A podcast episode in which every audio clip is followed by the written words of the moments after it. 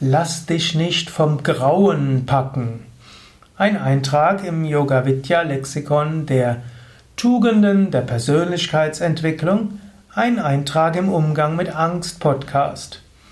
Grauen. Es gibt so viele Worte im Deutschen, die irgendwo für Angst und Ängstlichkeit stehen.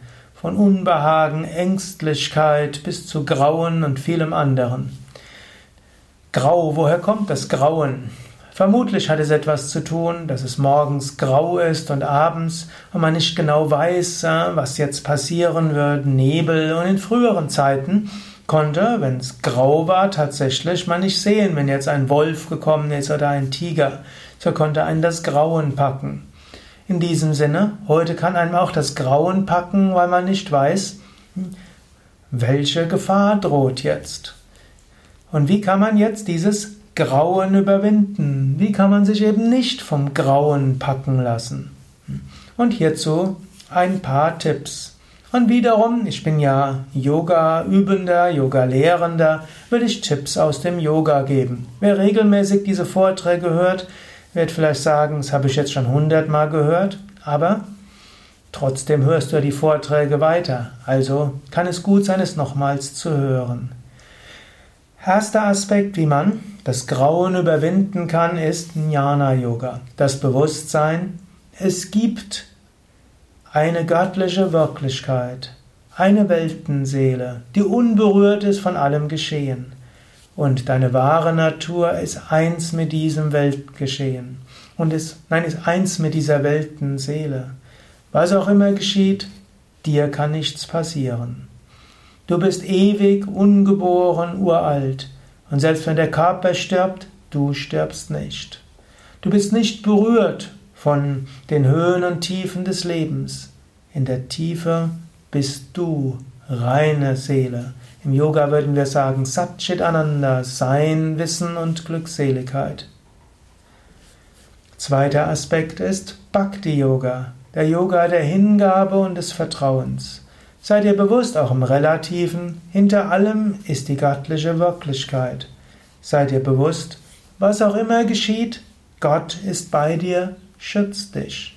Und selbst wenn Körper und Psyche in Probleme geraten, Gott ist immer bei dir. Du kannst Vertrauen haben. Und manchmal hilft es zu beten. Oh Gott, hilf mir. Ich bin in der in der Situation. Bitte hilf mir. Manchmal hilft ein Mantra zu wiederholen. Om Namah Shivaya, Om Namah Shivaya. Oder es gibt ja auch spezielle Schutzmantra wie Krishna Krishna Mahayogin Bhaktanam Abhayam Kara Govinda Paramananda Sarvam Meva Shamanaya. Du bittest um Schutz und du spürst den Schutz. Dritter Aspekt ist Karma Yoga. Wir wachsen durch Erfahrungen und durch unsere Handlungen. Das Vertrauen ist, was auch immer geschieht, ich werde daran wachsen. Jede Erfahrung ist gut, jede Erfahrung ist hilfreich, daher kann ich mutig sein. Vierter Aspekt ist Raja Yoga. Raja Yoga heißt auch deine Gedanken steuern. Du könntest auch sagen, ja, ich spüre in mir so eine gewisse Ängstlichkeit, ein gewisses Grauen. Und ich habe auch gute Gründe dafür, denn es ist ungewiss. Aber tief im Inneren habe ich Vertrauen und Stärke. Und auch wenn ich gute Gründe habe, jetzt unruhig zu sein, in mir, in der Tiefe des Wesens, ist Vertrauen und Kraft. Eine Abwandlung davon wäre sicher, ein Aspekt meines Wesens ist ängstlich und grauzig, ein anderer Aspekt in mir ist mutig, ein nächster hat Vertrauen. In diesem Sinne, statt dich zu identifizieren mit diesem ungewissen Gefühl des Grauens, schaffe positive Stimmung und Erzeuge eine Grundstimmung des Vertrauens. Und vermutlich die einfachste aller Techniken, um ein Grauen zu überwinden, ist Hatha Yoga. Über Asanas, über Pranayama oder über auch Meditation. Asanas sind Yoga-Körperstellungen, Pranayama, Atemübung, Tiefenentspannung.